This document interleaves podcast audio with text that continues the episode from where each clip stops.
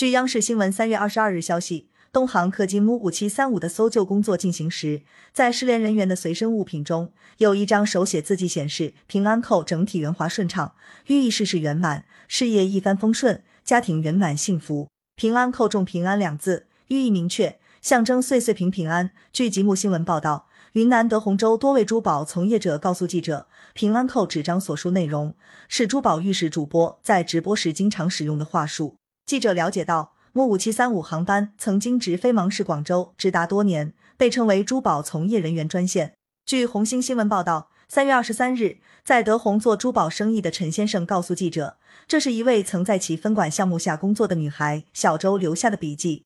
女孩今年大约二十二岁。与人相处融洽，性格上进，声线好听，负责深夜场直播工作。此次搭乘 MU 五千七百三十五次航班，原本是为了去广州做直播。相关报道：三月二十一日，东航一架波音七三七客机在执行昆明广州航班任务时，于广西梧州坠毁，机上人员共一百三十二人，其中旅客一百二十三人，机组九人。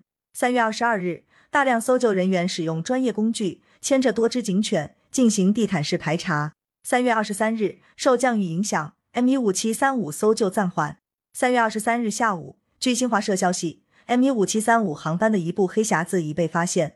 感谢收听羊城晚报广东头条，更多新闻资讯，请关注羊城派。